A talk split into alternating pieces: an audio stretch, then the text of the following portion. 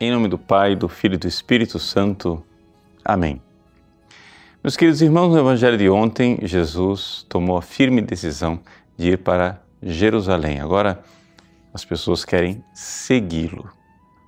E logo de início, nós vemos com toda clareza que existe uma consequência, existe um preço. As aves têm os seus ninhos, as raposas têm a sua toca, mas o filho do homem não tem onde reclinar a cabeça. Eis aqui a consequência principal de nós resolvermos seguir Jesus. Quando nós resolvemos seguir Jesus, nós nos tornamos estrangeiros, peregrinos neste mundo. É isso que eh, significa o conceito de paróquia.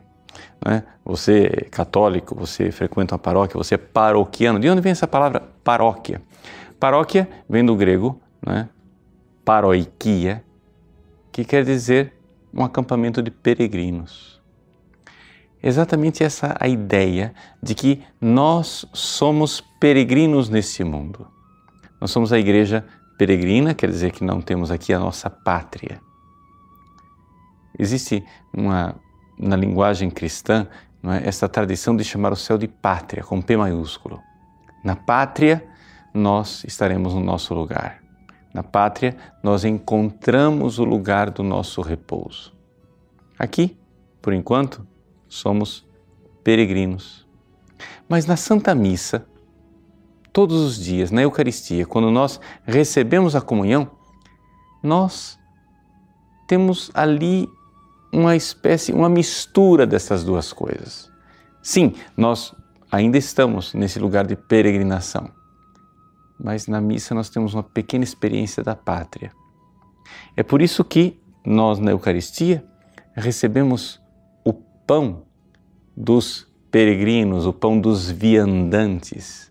Você vai se lembrar que quando o povo de Israel saiu do Egito, eles precisavam levar um pão, mas não tiveram tempo de fermentar aquele pão. Levaram pães ázimos, que é exatamente o pão com o qual são feitas as nossas hóstias, com o qual nós comungamos. É um pão de peregrino, é um pão que resiste mais ao tempo, porque o pão com fermento, ele tende a perecer, a se é, estragar. Já o pão ázimo, mais duro, ele é mais resistente ao tempo, dá mais para você caminhar.